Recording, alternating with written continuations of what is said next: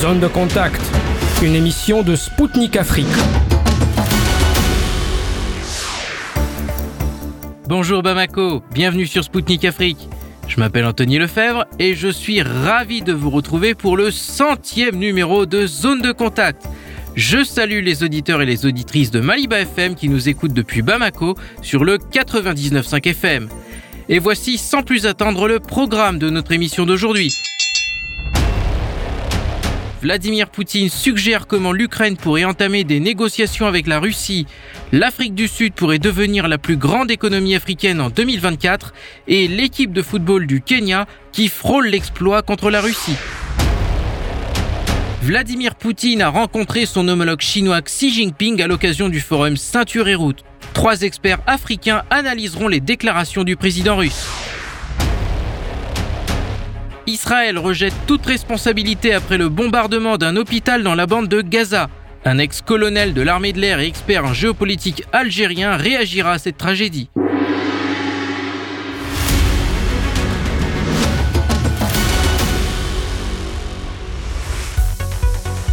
Vladimir Poutine a mis sur la table le sujet des négociations avec l'Ukraine. Dans une interview accordée à la télévision chinoise, le chef du Kremlin expliquait ce que Kiev devait faire pour pouvoir commencer à discuter avec Moscou. Le président russe a rappelé que son homologue ukrainien, Volodymyr Zelensky, a promulgué un décret interdisant de mener avec la Russie des négociations de paix. M. Poutine a ajouté que la partie ukrainienne devait évidemment commencer par annuler ce décret si elle voulait s'asseoir à la table des négociations avec la Russie. Mais cela n'est pas suffisant. Vladimir Poutine a souligné que Kiev devait également annoncer sa volonté de négocier. La Russie est prête à cela, y compris en utilisant la proposition de ses amis chinois, indiquait le président russe. Enfin, le chef du Kremlin a fait un bilan des relations russo-chinoises et souligné leur importance pour la stabilité internationale. Monsieur Poutine a dit que Moscou et Pékin cherchent toujours à trouver un compromis dans leurs relations, même lorsqu'il s'agit de questions compliquées. Des changements économiques sont attendus en Afrique en 2024. Selon un rapport du FMI, l'Afrique du Sud dépassera le Nigeria et l'Égypte pour devenir la première économie africaine. Le PIB de Pretoria atteindra 401 milliards de dollars en 2024 contre 395 milliards au Nigeria et 358 milliards en Égypte, toujours selon le document. Toutefois, ce pays des BRICS ne devrait occuper la première place que pendant un an. Les prévisions du FMI tablent sur un retour du Nigeria à la première place en 2025 et de l'Égypte à la deuxième place en 2026. Bloomberg a réagi à ce rapport. Selon l'agence, les projections du FMI reflètent la réalité. Elle juge que l'émergence transitoire de l'Afrique du Sud en tant que plus grande économie en 2024 est liée à la contraction du PIB du Nigeria et de l'Égypte à cause de fortes dévaluations monétaires. La sélection kenyane de football a failli s'offrir le scalp de la Russie. Quatre jours après son match remporté contre le Cameroun 1-0, que nous avions évoqué dans une précédente émission, la Russie affrontait le Kenya en Turquie pour une rencontre amicale. Le match avait pourtant débuté sur de bons rails pour les Russes, qui ont très rapidement ouvert le score grâce à l'attaquant du Spartak Moscou, Alexandre Soboliev. Mais les Kenyans ont rapidement égalisé par l'intermédiaire d'Anthony Akumu, qui a profité d'une grosse erreur défensive russe pour glisser le ballon dans le but vide. Mieux, les Kenyans ont pris l'avantage à la 36e minute grâce à un but de Massoud Jouma. Les Russes sont parvenus à arracher le nul en toute fin de match avec une réalisation d'Ivan Obliakov qui évolue au CSK Moscou.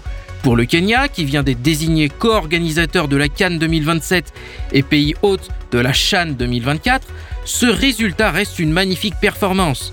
Pour rappel, le Kenya est classé 105e au classement FIFA, tandis que la Russie est la 38e nation, soit 67 places d'écart. Les Gabonais qui affronteront le Kenya en novembre lors des éliminatoires de la Coupe du Monde 2026 sont prévenus.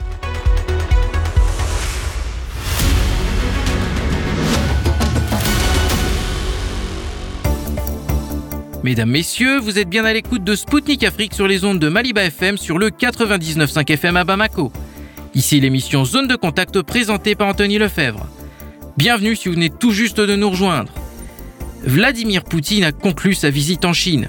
Le président russe a participé au forum Ceinture et Route qui fête cette année son dixième anniversaire. Des représentants de plus de 130 pays et de 30 organisations internationales doivent participer à la troisième édition de ce forum. Cette année, le thème est une coopération de haute qualité dans le cadre de Ceinture et Route, Ensemble pour le développement et la prospérité commun. Trois rassemblements de haut niveau et six séminaires consacrés aux échanges culturels, à la lutte contre la corruption et à l'économie numérique sont prévus. Des accords et des protocoles d'accord devraient y être signés entre les pays et les organisations participant à l'événement.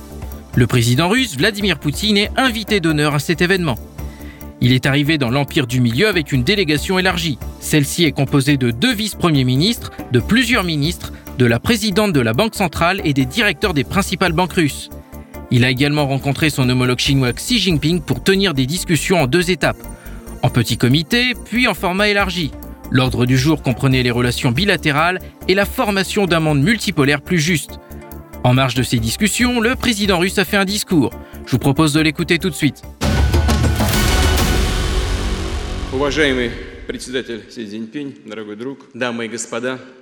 Excellence, Monsieur le Président Xi Jinping, mon ami, Mesdames et Messieurs, tout d'abord, je voudrais remercier le président chinois Xi Jinping de m'avoir invité au troisième forum La ceinture et la route pour la coopération internationale. Le présent forum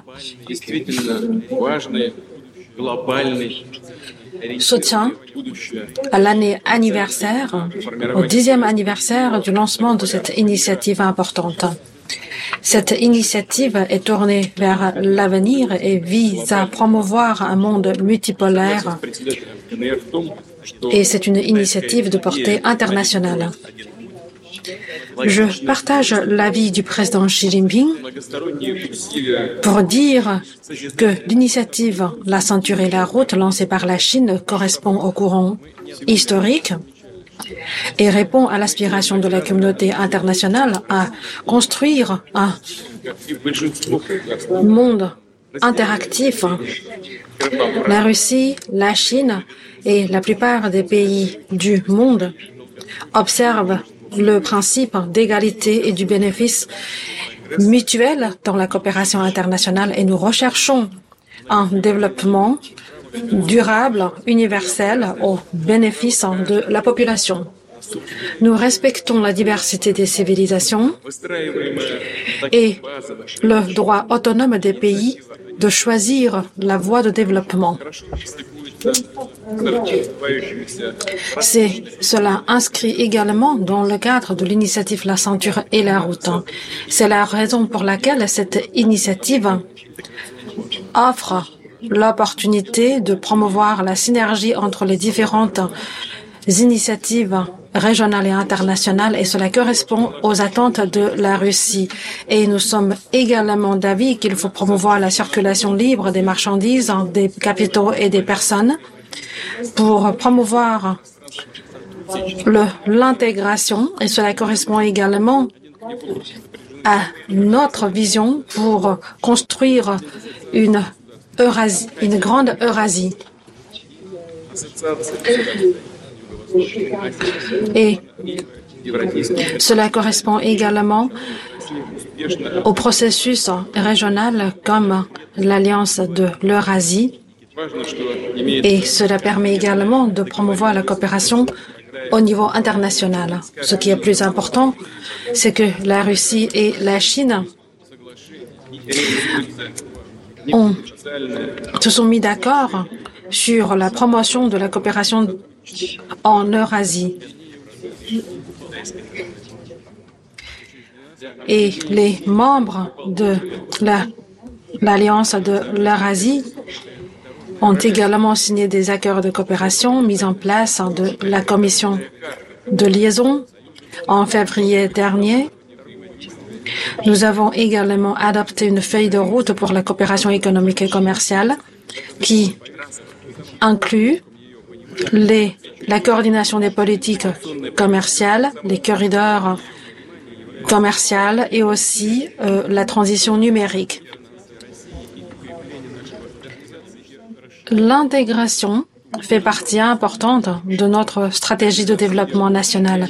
C'est aussi un élément important pour consolider la souveraineté économique, commerciale et le développement des infrastructures de la Russie.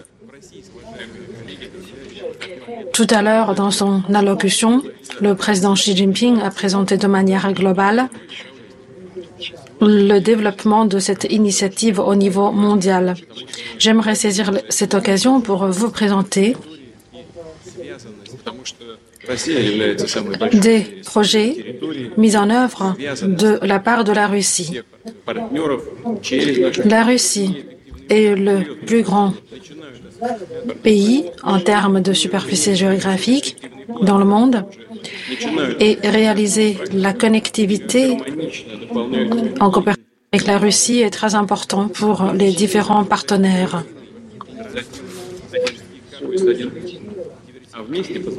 Et ces projets d'infrastructures mis en place dans le cadre de l'initiative La ceinture et la route et dans le cadre de l'Alliance de l'Eurasie permet de créer des synergies et contribue à la mise en place des chaînes d'approvisionnement durables, sûres et stables. En Russie, nous construisons des corridors économiques qui relient l'océan Indien, la mer Balte et aussi reliant le port en Iran qui constitue un corridor multimodalité et un autre corridor qui relie la Sibérie occidentale qui permet de moderniser le chemin de fer en Sibérie il y a aussi la rénovation de six chemins de fer en Russie, en Sibérie occidentale et dans d'autres États ou régions en Russie.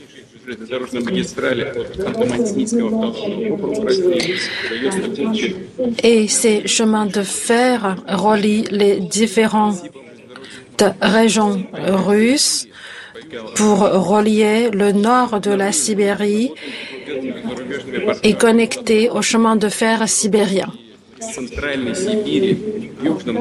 Et ensemble avec nos partenaires internationaux, nous travaillons à construire un chemin de fer reliant la Russie, la Mongolie et la Chine et du pôle Nord, nous avons également un programme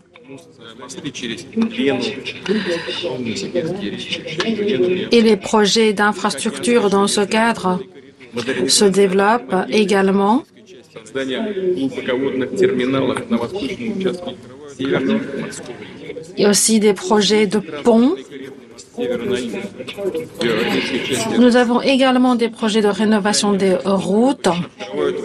Dans le nord, il y a aussi le projet du port en eau profonde. Et ces projets d'infrastructure couvrent presque l'ensemble du territoire russe. Pour, pour relier la Russie vers les différents océans et des débouchés sur mer. Nous serions contents de voir nos partenaires profiter de ces projets d'infrastructure et nous aimerions que des partenaires qui s'y intéressent nous rejoignent dans le développement de ces projets d'infrastructure.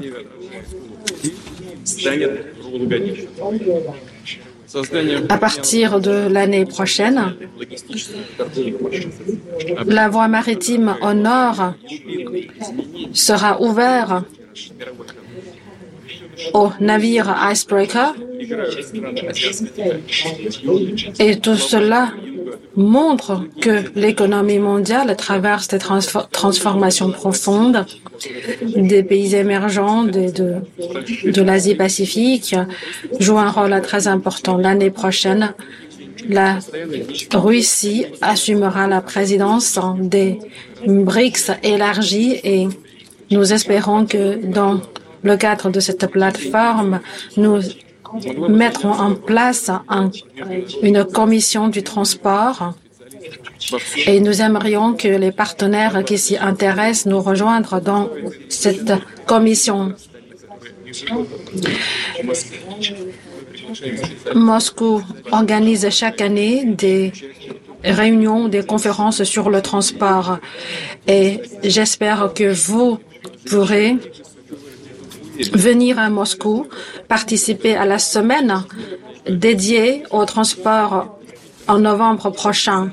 L'initiative La ceinture et la route et les projets phares en cours ou à construire en Russie et aussi d'autres projets sont très importants pour les partenaires internationaux pour résoudre des problèmes régionaux et internationaux.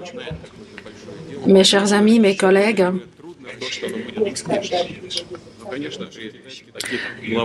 nous espérons réussir dans, de grandes œuvres. L'initiative La ceinture et la route avancée par le président Xi Jinping a une portée euh, au niveau international. C'est une initiative visionnaire. Peut-être il y a des doutes, mais nous voyons que la Chine a remporté de grands succès, ce qui est un grand plaisir pour nous, pour nous tous, hein, pour nos pays. Le président Xi Jinping a parlé des, grands projets concrets et euh, je souhaite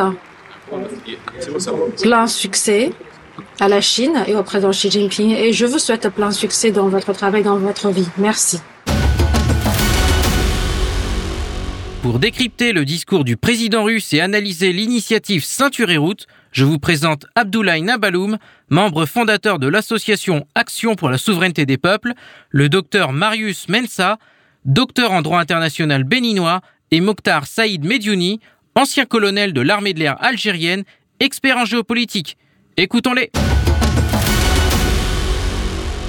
Monsieur Nabaloum, quelles sont vos impressions des déclarations de Vladimir Poutine à Pékin et qu'est-ce qui a particulièrement attiré votre attention en tant qu'Africain? Le point de presse de ce jour prononcé par son Excellence euh, Poutine, alors le sentiment que euh, je l'ai suivi avec beaucoup d'intérêt, il est beaucoup euh, marqué sur les questions géopolitiques internationales du moment, notamment les guerres qui sont euh, en train de se déployer de part et d'autre en passant de l'Ukraine et actuellement euh, la situation au Proche-Orient, notamment en Israël et en Palestine.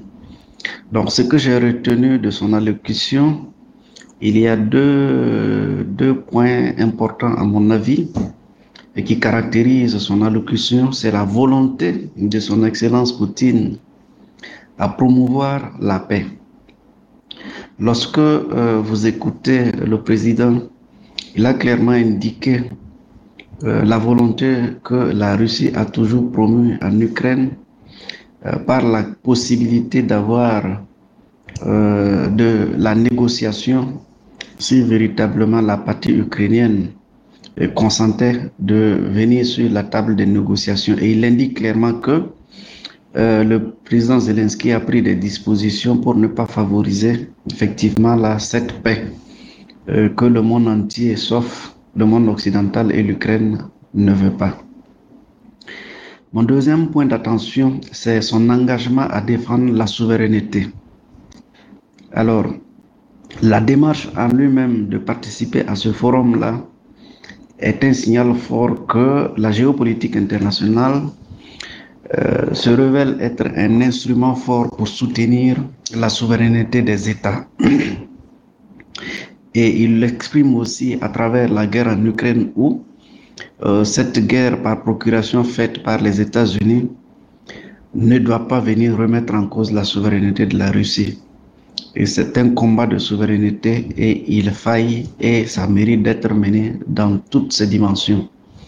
C'est également le cas de la Palestine et de Israël où véritablement on assiste à une boucherie euh, de part et d'autre, mais dont euh, euh, Israël, fortement soutenu par les Américains et le monde occidental, est en train de brimer les Palestiniens, et ce depuis 1948 où euh, il a été créé ces deux États sans véritablement que la Palestine puisse euh, jouir en tout cas des leviers qui constituent la souveraineté. Donc la défense pour la souveraineté est une question essentielle. Et nous, en tant qu'Africains, c'est là où ça nous interpelle, euh, son allocution, notamment la volonté de la paix, parce que l'Afrique a toujours été un continent de paix, un continent qui se veut beaucoup plus d'humanisme, mais aussi défendre sa souveraineté, parce que l'Afrique a été euh, toujours euh, euh, instrumentalisé par le monde occidental, a été déstabilisé par le monde occidental et qui remet en cause toutes les velléités, qui remet en cause toutes les capacités pour l'Afrique de promouvoir une souveraineté réelle. Et vous, monsieur Medjuni, qu'est-ce que vous retenez des déclarations de Vladimir Poutine et qu'est-ce qui a attiré votre attention en tant qu'Algérien? Ah bah D'abord, Vladimir Poutine euh, a dès le départ euh, dénoncé ces actes de barbarie euh, contre euh, euh, le Raza, les bombardements de l'hôpital, c'est la goutte qui fait déborder le vase. Mais voyez-vous, combien il y a de milliers de morts du côté de Gaza, sans parler de l'hôpital, bien avant, pendant les dix jours. Est-ce qu'il y avait une communauté internationale qui avait dit basta, on arrête? Où sont les couloirs? Vous savez, quand un ministre de la Défense israélien ordonne de couper l'eau l'électricité, la nourriture, et il traite la population de Gaza, et tous les Arabes d'ailleurs, hein, d'animaux, qui est-ce qui a le courage de demander à la CPI d'émettre un mandat d'arrêt international contre Netanyahou Donc voilà, la position de Vladimir Poutine, c'est à son honneur, mais c'est pas, euh, comment dirais-je, c'est pas, c'est pas complet. On aurait voir, on aurait, nous les Arabes, on aurait pu euh, voir encore des positions plus tranchées et surtout des actes sur le terrain. Pourquoi les puissances, alors la Chine, la Russie, tout ce monde qui défend la liberté, pourquoi ils n'arrivent pas à lever le blocus sur Gaza Pourquoi depuis des années ils ont participé à toutes les négociations? Pourquoi il n'y a pas un État palestinien? Pourquoi il n'y a pas un État indépendant depuis la, rencontre d'Oslo, depuis les, les, accords de Camp David? Donc, on a besoin de plus d'actes que de discours. Vous savez, aujourd'hui, même les Arabes, ils décident de tenir des réunions la semaine prochaine pour parler de la cause palestinienne. Le peuple est en train de mourir. Des bébés sont en train de mourir encore sous les écrans parce qu'il n'y a même pas des moyens d'aller les extraire, même ceux qui sont encore vivants.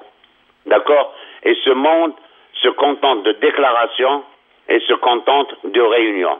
Alors, euh, moi, sincèrement, ma, ma conclusion dans tout ça, je ne crois plus au droit international, il n'existe plus.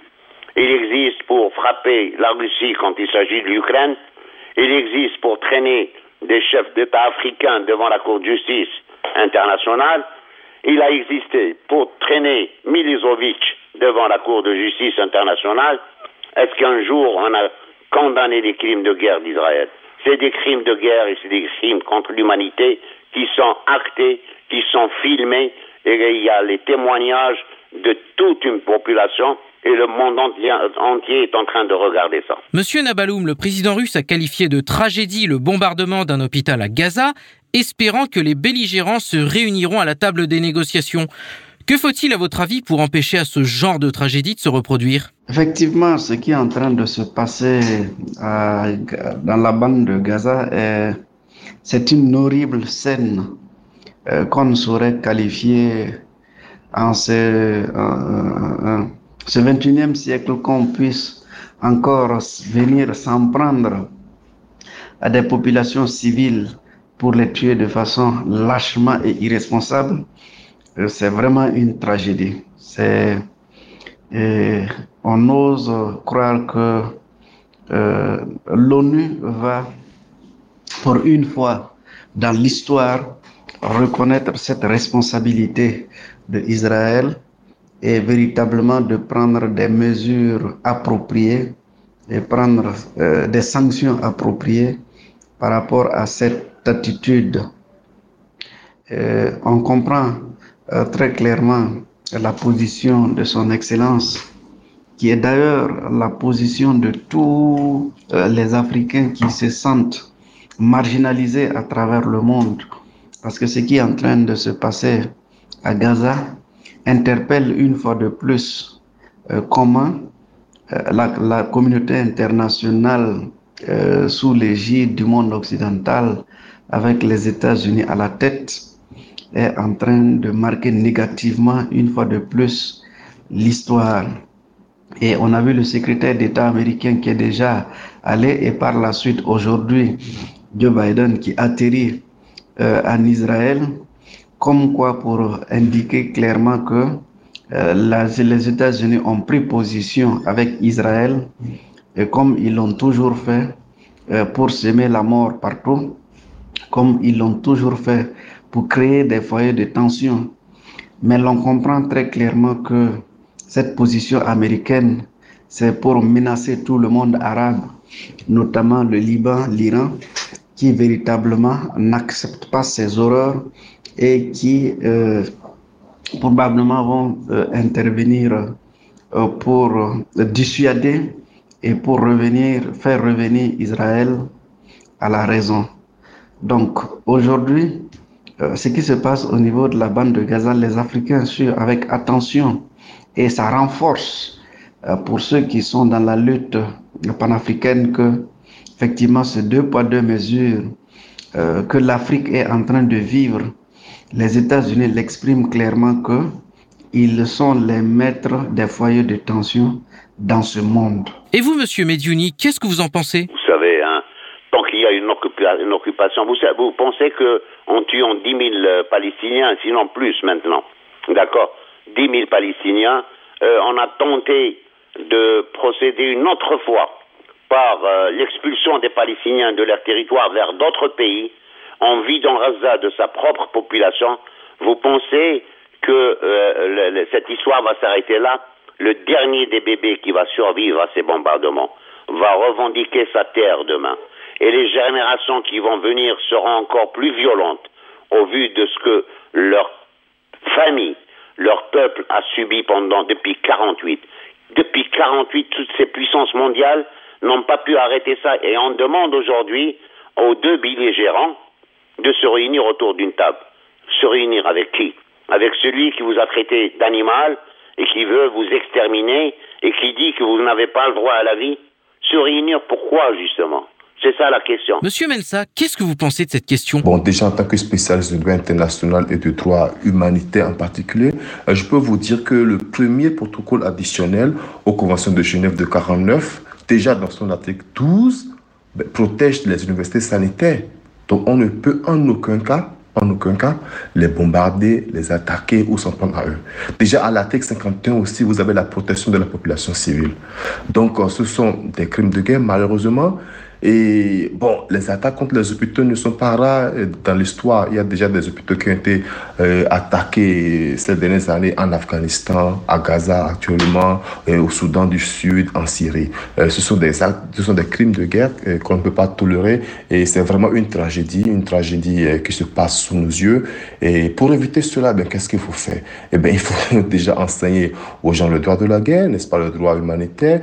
Et être, pour être plus efficace, bon, je peux dire qu'il faut, euh, déjà parce que la sécurité dans le monde, c'est le travail du Conseil de sécurité de, de l'ONU, dont la Russie, la Chine et les États-Unis sont membres. Euh, donc déjà, pour une solution viable, pour une vraie solution, en dehors de l'éducation, bien évidemment, euh, il faut que, déjà que ces trois États se parlent et s'unissent euh, pour la paix dans le monde et pour la paix au Moyen-Orient. Parce que la Chine a ces capacités-là, les États-Unis peuvent le faire et la Russie aussi a de l'influence dans cette région. Donc pour une solution réelle, pour, pour la paix, pour éviter et cette tragédie dans cette région-là, il faut que ces trois puissances, aussi avec l'Union européenne bien évidemment, euh, se mettent ensemble pour trouver une solution. Monsieur Mensa, Vladimir Poutine a jugé nécessaire la création d'un État palestinien indépendant pour assurer une paix durable dans la région. Est-ce que vous êtes d'accord avec cette proposition du président russe? Beaucoup de dirigeants, donc le président Poutine, appellent à, à créer euh, un État palestinien euh, indépendant. Eh bien, c'est une idée très noble. C'est une idée très noble et pour implémenter cette proposition, euh, pour, pour la voir se réaliser, effectivement, vu les difficultés et, les différences hein, religieuses, territoriales qui entourent ce problème au Moyen-Orient, il faudra encore une fois, encore une fois, que le Conseil de sécurité de, de, l'ONU, en, en, commun accord avec l'Union européenne et les organisations régionales, n'est-ce pas, s'attelle pour trouver une solution diplomatique euh, pour voir comment, comment les deux belligérants puissent trouver un accord pour vivre en paix. Parce que c'est ça le plus important. Ici encore, ce n'est pas une solution facile, euh, c'est une, solution, une solution diplomatique. Absolument, ce n'est pas une solution militaire, non. C'est une solution diplomatique qu'on peut trouver seulement si les deux belligérants, en accord avec le Conseil de sécurité de l'ONU et des organisations régionales et s'asseyent pour négocier. C'est ça, ça la vraie solution en fait. C'est ça. L'idée est noble, mais l'implémentation est vraiment difficile. Mais c'est faisable. C'est faisable s'il y a la volonté. Et vous, monsieur Nabaloum, qu'est-ce que vous pensez de la proposition du président russe sur cette question? La création d'un État palestinien est véritablement une nécessité.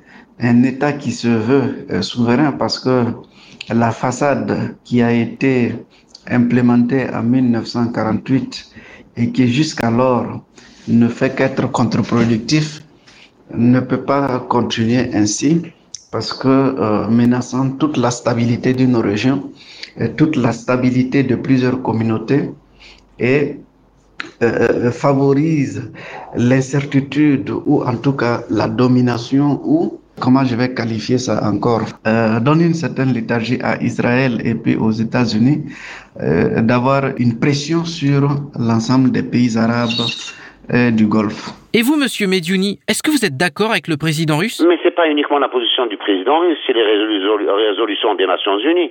Le, la solution à deux États, c'est les résolutions des Nations Unies, c'est les résolutions à partir des accords d'Oslo, à partir des accords de Camp David l'État palestinien doit exister avec les frontières de 67, avec Jérusalem comme capitale, mais ça, ça dure depuis 48 qu'on parle de ça.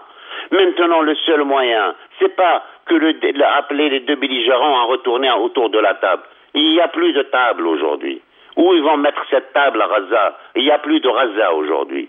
Le problème, c'est comment faire passer les résolutions de l'ONU au chapitre 7, qui est contraignant, pour que des sanctions soient appliquées à Israël, d'accord Comment voulez-vous Israël, elle attaque un peuple sans défense, elle tue des enfants et il y a deux porte-avions qui s'amènent des États-Unis pour soutenir Israël. Alors, vous voulez quoi Quelle table, autour de quelle table ils vont se réunir Le seul moyen d'instaurer la paix dans ce monde, c'est de respecter le droit international par l'application de sanctions. Pourquoi on a appliqué des sanctions à l'Irak Pourquoi on a appliqué des sanctions à la Syrie pourquoi on a appliqué des sanctions à la, Libye D'accord Qu'est-ce qui fait qu'Israël, elle est au-dessus des lois? C'est ça, justement, le, le problème, c'est les deux poids, deux mesures. Il n'y aura jamais de paix dans cette région tant Monsieur Medveni, le président russe a aussi dénoncé la livraison de missiles américains Atakamas à Kiev. Selon lui, l'armement occidental ne fera que prolonger le conflit. Que pensez-vous des risques que créent ces livraisons d'armes à l'Ukraine pour le monde, et notamment l'Afrique? Et le trafic d'armes représente-t-il un danger pour les pays de votre continent, selon vous? Ben, écoutez, déjà l'ex-président nigérian, euh, il, a, il avait déclaré juste avant son départ que des armes qui ont été livrées à l'Ukraine se sont retrouvées dans les pays du Sahel, entre les mains de Boko Haram, entre les mains de l'État islamique, et on connaît tous. C'est pas parce que j'ai envie de le dire, mais je dis la vérité. Les Ukrainiens, c'est les plus grands trafiquants d'armes au monde. Même dans cette euh, opération du Hamas à Gaza, il s'avère que dans un pick-up utilisé par les combattants du Hamas, on a retrouvé des armes qui ont, occidentales qui ont été fournies à l'Ukraine. Donc, euh, mais voilà, donner des, missiles à, l'Ukraine et un jour l'Europe, elle va subir ces missiles quand ils seront entre de mauvaises mains. Ça va être des missiles qui vont être utilisés même dans les pays occidentaux. Et ils n'arrivent pas à comprendre ce danger. On verra. On verra que dans peu de temps, ces armements qui ont été déversés sur l'Ukraine vont être utilisés dans les pays européens, dans les pays occidentaux eux-mêmes. Et vous, Monsieur Mensa, que pensez-vous des risques que représentent les livraisons d'armes occidentales à l'Ukraine? Bon, ce n'est déjà plus un secret de savoir qu'il fournit les armes à Kiev. Euh, effectivement, personne ne veut que le conflit russo-ukrainien euh, soit éternel, absolument pas. Mais ici, encore une fois, il faudra que les deux parties eh, viennent à la table de négociation et, et que les chefs d'État euh, puissent euh, bon, essayer de trouver une solution, une sortie de crise. Déjà, les chefs d'État africains avaient euh, proposé une feuille de route, euh, la Chine également. Il faut encore une fois que les États occidentaux, les États-Unis et, et la Russie s'asseyent négocie pour trouver une solution euh, diplomatique à la crise en Ukraine. Encore une fois ici, euh, la solution militaire qui actuellement c'est ce que nous voyons et qui, qui dure déjà près de deux ans, la solution militaire n'est peut-être pas euh, une solution durable parce que ça ne fera que empirer la situation, prolonger la souffrance des peuples et voilà. Donc ici encore, euh, c'est la voie diplomatique. C'est la seule solution. Il faudra que tous ces États-là se réunissent euh, pour trouver une vraie solution et une solution durable. Et vous, Monsieur Nabaloum, quel est votre avis sur cette question? Oui, effectivement, en Ukraine, on a vu le lot de matériel convoyé depuis euh, l'Europe et aussi les États-Unis. Mais on a aussi constaté et on a aussi entendu d'abord que ces armes-là euh, l'Ukraine les vendait, les revendait sur le marché et que ces armes se retrouvaient au niveau du Sahel. Et aujourd'hui encore, on dit que ces armes se retrouvent au niveau euh, de la Palestine avec le Hamas. Donc, alors, est-ce que euh, ça nous donne des points de réflexion que euh, est-ce que c'est pas une manière de vouloir véritablement généraliser la guerre en Ukraine? euh, pour impliquer le monde entier de façon, euh, de façon globale parce que ça suscite l'interrogation d'une généralisation. Pourquoi? Parce que euh, ces pays et ces armes qui circulent permettent euh, d'avoir des mobiles d'accusation des uns et des autres. Et c'est ce que le monde occidental a toujours utilisé comme alibi pour créer les scènes de guerre, pour créer les scènes de chaos à travers euh, le monde. Et ces alibis, en Afrique, certainement, on en fait beaucoup attention. Du, du, au Moyen-Orient également, euh, je pense que le, le, le, monde arabe est suffisamment averti euh, de ces manigances-là et prendront toutes les mesures afin de contenir et de défendre leur souveraineté euh, pour ce qui est du nouveau cas d'Israël qui euh, visiblement au regard des signaux montre qu'il y a une volonté pour Israël d'étendre la guerre et c'est une volonté pour Israël d'impliquer d'autres nations pour créer un chaos dans la région. Maintenant, pour quel objectif? Seuls les Américains peuvent nous le dire parce que nous comprenons aussi que c'est une guerre par procuration euh, qui se déporte de l'Ukraine vers, euh, vers la Palestine. Donc, ces armes également livrées par les Américains euh, qui aujourd'hui de plus en plus ne cachent plus cette guerre par procuration visent simplement à irriter Moscou, visent à faire révolter euh, en tout cas le peuple russe, afin que euh, l'escalade puisse prendre des proportions mondiales. C'est ce que le point d'analyse que je fais. Et c'est pourquoi j'ai salué euh, la volonté de son Excellence Poutine à promouvoir la paix. Contrairement au, au, au modèle américain qui est euh, le mécanisme favori ou d'aucuns diraient le sport favori est de créer les foyers de tension, est de créer le chaos, est de créer la guerre partout, dont le seul but pour eux, euh, c'est de profiter euh, pour vendre les armes, profiter pour euh, exploiter les ressources de façon impunément. Le trafic d'armes est un véritable danger pour le continent africain. L'Occident utilise des stratagèmes ou des mécanismes pour infiltrer à travers ces réseaux des armes partout dans le monde, créer les foyers de tension, créer la déstabilisation, créer les conditions pour martyriser les populations, exploiter leurs ressources et s'aimer la mort. Monsieur Nabaloum, en réponse aux livraisons occidentales, des avions équipés de complexes hypersoniques Kinjal patrouilleront désormais l'espace aérien au-dessus de la mer Noire. Quels effets aura cette mesure selon vous?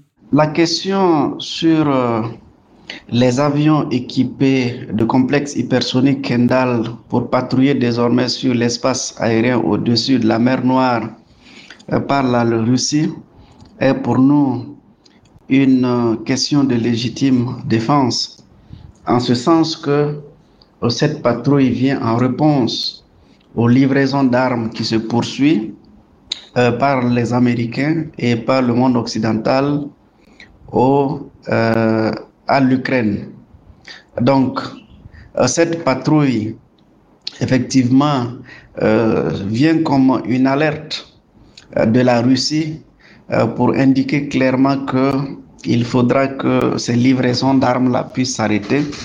Euh, sinon, les missiles qui sont euh, accrochés à ces avions sont véritablement capables déjà même d'abattre ceux-là qui sont même en train de transporter ces différents équipements-là vers l'Ukraine. Ce signal est fort pour dissuader dans un premier temps le monde occidental euh, qu'ils puissent euh, arrêter leur projet d'alimenter la guerre en Ukraine euh, parce que la Russie a la, capacité et les possibilités même d'anéantir les, les, les, les, armes avant même qu'elles n'arrivent en Ukraine. Donc j'espère que les Occidentaux vont bien comprendre ce message et vont véritablement inviter Kiev euh, à s'asseoir sur la table de négociation afin que l'on puisse trouver euh, une sortie de crise. Nous saluons euh, la clairvoyance de ceux-là qui sont en train de promouvoir le, le, le, le, monde multipolaire parce que c'est le seul salut pour rééquilibrer les forces internationales et garantir la paix internationale. Donc, aujourd'hui, la visite de son Excellence Poutine en, Chine est un signal fort pour les pays du monde que euh, véritablement l'équilibre des forces doit être respecté et c'est à travers cet équilibre des forces-là va pouvoir garantir, en tout cas permettre une stabilité de la paix mondiale. Sinon, euh, le monde occidental s'est caractérisé et s'affiche de plus en plus dans une volonté de créer un chaos mondial, dans une volonté de créer une guerre mondiale dont eux seuls savent les seuls intérêts pour cette guerre-là. Malgré la réticence, malgré le, le, le, le, le niet de la Russie et puis de la Chine de faire la guerre, on voit que les actions et les initiatives se multiplient de part et d'autre du monde occidental pour créer un chaos dans ce monde. Donc ici, c'est un appel que nous lançons à l'ensemble des dirigeants du monde de ne pas céder au chantage, de ne pas céder aux pressions du monde occidental avec à la tête les États-Unis, mais de se concentrer sur la paix parce que c'est le seul moyen qui puisse garantir la survie des nations et la survie des peuples. Et vous, Monsieur Mensa, que pensez-vous de cette question? Euh, Oui, selon le Washington Post, le Pentagone prévoit d'envoyer un groupe d'assaut amphibie de, de 4000 euh, marines et sur trois navires sur le côte d'Israël. Eh bien, ce déploiement est sûrement dû euh, à la situation, n'est-ce pas, en Méditerranée, et après l'attaque palestinienne du Hamas contre Israël le 7, le 7 octobre. Et bien sûr, la Russie va répondre avec euh, les patrouilles des MiG dans l'espace aérien, dans la zone neutre, au-dessus de la mer Noire, avec des avions équipés du système Kinjal. Eh bien, vous savez que c'est une réponse symétrique, n'est-ce parce que les États-Unis et la Russie euh, se jouent ce jeu-là depuis, depuis la guerre froide. Donc, euh, c'est une, une, réponse pour, pour montrer aussi la présence russe dans la région, que bon, la Russie est, est prête à, à, défendre, bien sûr, son territoire et elle est militairement présente politiquement présente, économiquement présente, c'est une, une réponse symétrique. Et voilà, donc les deux puissances jouent ce jeu-là depuis, depuis, depuis très longtemps, depuis la guerre froide, et sinon avant. Donc l'essentiel, l'essentiel, comme le souligne aussi les autorités américaines, c'est qu'il n'y ait pas de confrontation directe entre les deux puissances. Voilà, donc c'est ça le plus important. Et de trouver une solution, une solution diplomatique, une solution réelle à la crise euh, au Moyen-Orient entre euh, Israël et Palestine également. Et trouver une solution diplomatique, une vraie également, à la crise russo-ukrainienne. Euh, tout est possible. Il faut juste un peu de volonté et beaucoup d'efficacité de la part du Conseil de sécurité et des, des, autorités et des organisations régionales et, continentales. Monsieur Medioni, je vous laisse vous exprimer sur la question euh, des euh, complexes hypersoniques Kinjal.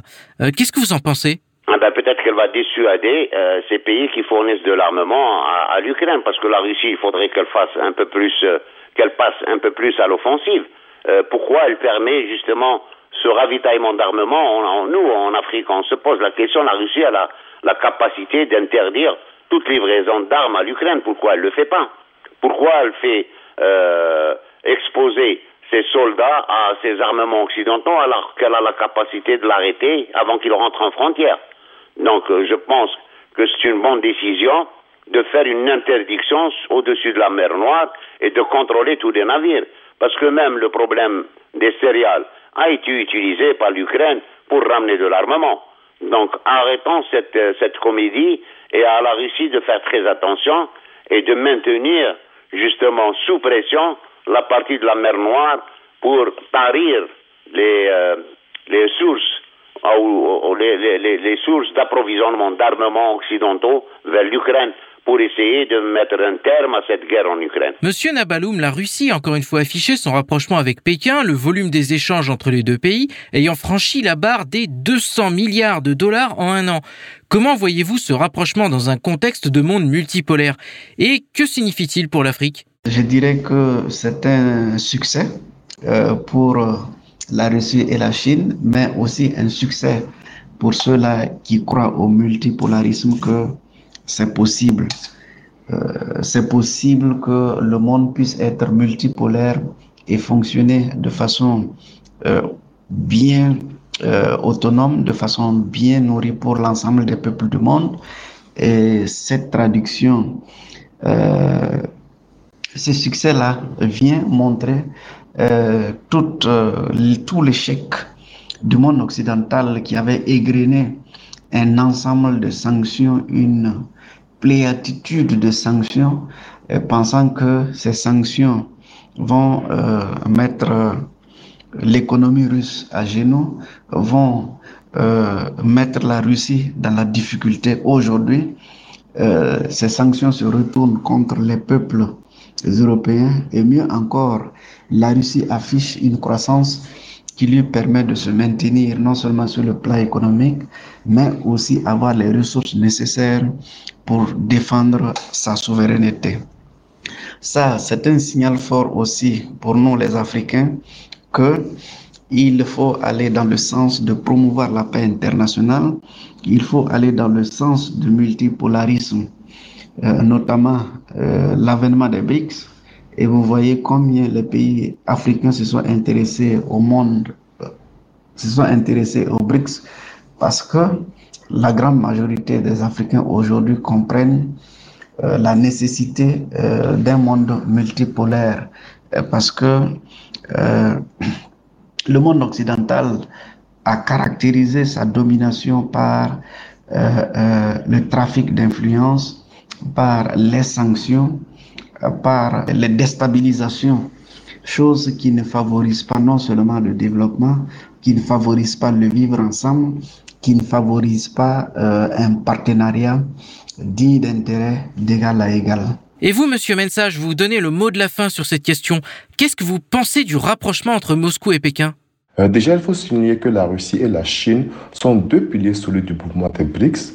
Et le rapprochement sino-russe est une bonne nouvelle pour ce bloc, mais aussi pour l'Afrique, euh, car le président russe, Poutine, et le président Xi Jinping euh, appelle à sauvegarder l'équité internationale et la justice. Et ça, déjà, c'est un message un peu plus clair euh, vu la situation géopolitique au Moyen-Orient et l'injustice de l'architecture économique mondiale qui parfois pénalise les pays en développement dont beaucoup sont en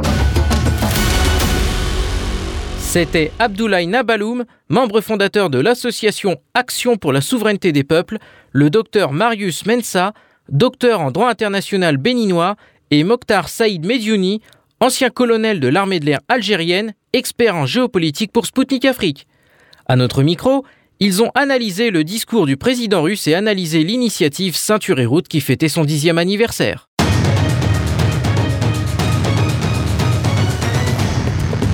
Suivez Sputnik Afrique sur Maliba FM. Du lundi au vendredi à 19h, Sputnik décryptera l'actualité africaine et internationale dans ses émissions Zone de contact et Afrique en marche. Politique, économie, défense, diplomatie. Des spécialistes de renom vous donneront une vision alternative à celle proposée par les médias mainstream. Du lundi au vendredi à 19h sur Maliba FM.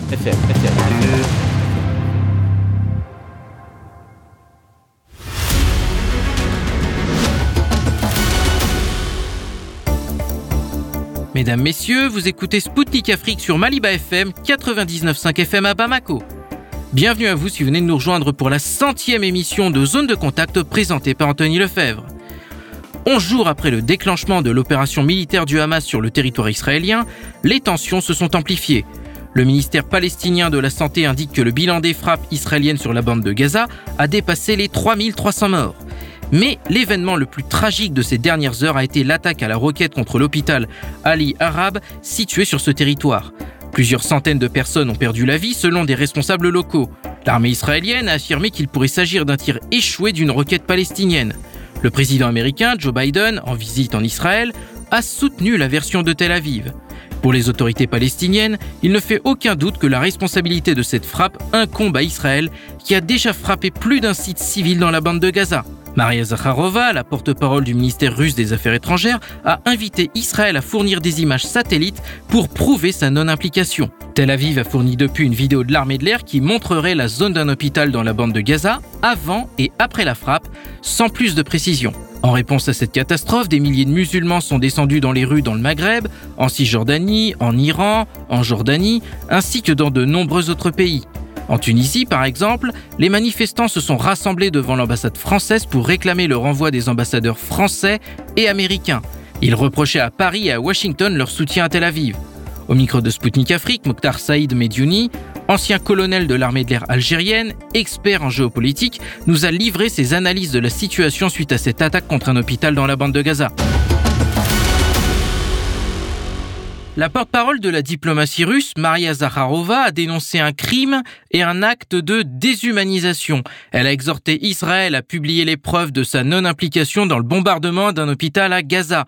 Tel Aviv a depuis fourni une vidéo de l'armée de l'air qui montrerait la zone d'un hôpital dans la bande de Gaza avant et après la frappe, mais sans plus de précision.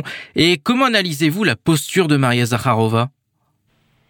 Ben, D'abord, ça fait honneur à Maria, euh, euh, à Maria la porte-parole du, euh, du département euh, du, ministère des Affaires étrangères, que les Algériens connaissent sur ses positions assez tranchantes.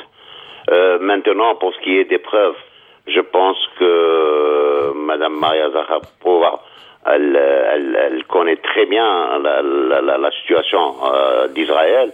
Israël, elle a commencé cette guerre déjà par un mensonge est-ce que les Israéliens peuvent fournir aujourd'hui au monde entier les 40 bébés qui ont été décapités Donc voilà, c'est à partir d'un mensonge que cette guerre a été déclenchée. Euh, Est-ce que vous vous rappelez que même le, le, président américain Joe Biden avait repris à son compte ce mensonge et que par la suite il s'est excusé, comme CNN, comme beaucoup de chefs d'État occidentaux. Donc euh, voilà, et comme disait Goebbels, plus le mensonge est répété, plus il devient une vérité. Donc, euh, est-ce que vous pensez que cet hôpital en est aujourd'hui pratiquement à 1000 morts euh, Ça, c'est les derniers chiffres et encore, c'est pas encore arrêté. Est-ce que euh, le Hamas, est-ce que le djihad islamique a les moyens de détruire son propre hôpital si c'est pas une bombe de 4 tonnes que les Américains viennent de fournir récemment avec l'arrivée du porte-avions. Daniel Agari, qui est le porte-parole de l'armée israélienne, a de nouveau accusé le djihad islamique d'être responsable du tir de roquettes. Mais dans le même temps, Israël a frappé des cibles civiles à plusieurs reprises ces derniers jours. Et dans quelle mesure la version de Tel Aviv vous paraît-elle plausible? Il n'y a aucune, euh, vérité euh, chez l'État sioniste. Dès le départ, le problème est que c'est une terre palestinienne qui est occupée par l'entité sioniste. Et en plus de ça, on applique un apartheid euh, qui, qui, est appliqué dans l'indifférence totale du reste du monde, mis à part quelques États. D'ailleurs, je salue le président euh, de Colombie, d'accord? Même les pays qui ont normalisé, ne serait-ce que par solidariser, ils auraient pu annuler cette normalisation. Et c'est des pays arabes en plus, avant d'arriver aux, aux Occidentaux. Mais c'est une hystérie occidentale qui fait du mensonge une vérité. Et vous allez voir que cette version d'Israël, de, l'armée israélienne, va être euh, alors euh, tournée en boucle sur toutes les chaînes de télé occidentales comme ils l'ont fait pour l'Ukraine. Donc ça ne nous étonne pas. On sait que d'abord cette frappe, il fallait avoir euh, un bombardement puissant et seul Israël actuellement à la maîtrise du ciel. C'est pas des roquettes qui vont faire tomber un immeuble et un hôpital, mais voilà, la vérité, elle est là. Euh, au reste du monde de croire ou de n'y pas croire, mais euh, qui est-ce qui pourrait, en ce moment difficile, tuer 1000 personnes dans un hôpital? Et beaucoup d'enfants sont dans cet hôpital.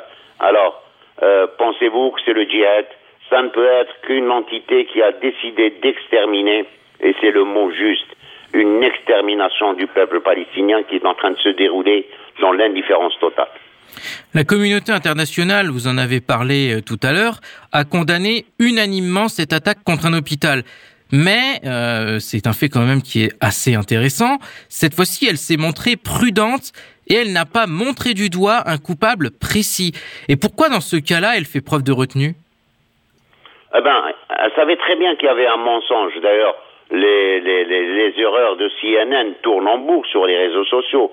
Quand euh, l'équipe de CNN qui se promenait dans une forêt, on lui demande de faire semblant de se cacher pour éviter les tirs de roquettes du, du Hamas.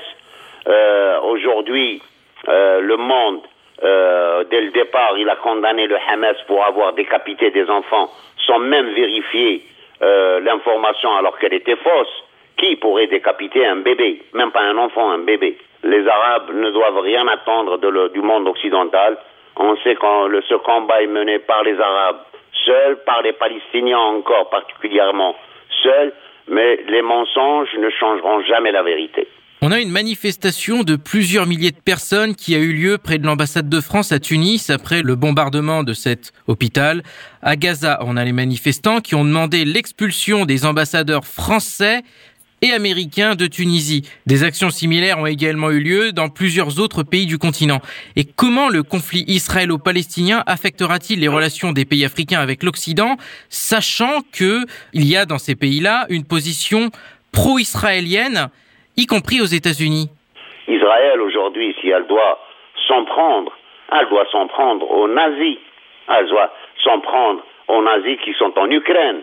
Elle doit s'en prendre au monde occidental qui a été complice de la déportation des Juifs. Et euh, on sait ce qui est arrivé à Auschwitz, d'accord? Mais pourquoi elle s'en prend aux Arabes alors que depuis tout le temps ils ont vécu en paix à côté des Arabes? Mais le problème, il est là. On a construit cet État sur la base d'un mensonge et on continue à l'entretenir sur la base de mensonges. Mais est-ce que le mensonge est éternel? Moi, je pense qu'un mensonge est éphémère parce qu'aujourd'hui, avec les réseaux sociaux, avec les téléphones portables, la vérité, elle fait le tour du monde et personne ne peut l'arrêter. C'était Mokhtar Saïd Mediouni, ancien colonel de l'armée de l'air algérienne, expert en géopolitique pour Sputnik Afrique. Il a commenté l'attaque à la roquette contre un hôpital dans la bande de Gaza et les réactions du monde entier à cette tragédie. Mesdames, Messieurs, Sputnik Afrique rend maintenant l'antenne à Maliba FM. Moi, Anthony Lefebvre, j'étais ravi de vous retrouver pour le centième numéro de mon émission Zone de Contact. Je vous donne rendez-vous très vite pour une nouvelle émission. D'ici là, portez-vous bien et à bientôt.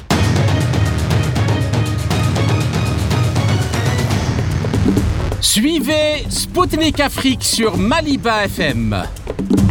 Du lundi au vendredi à 19h, Spoutnik décryptera l'actualité africaine et internationale dans ses émissions Zone de contact et Afrique en marche.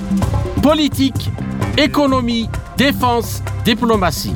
Des spécialistes de renom vous donneront une vision alternative à celle proposée par les médias mainstream. Du lundi au vendredi à 19h sur Maliba FM.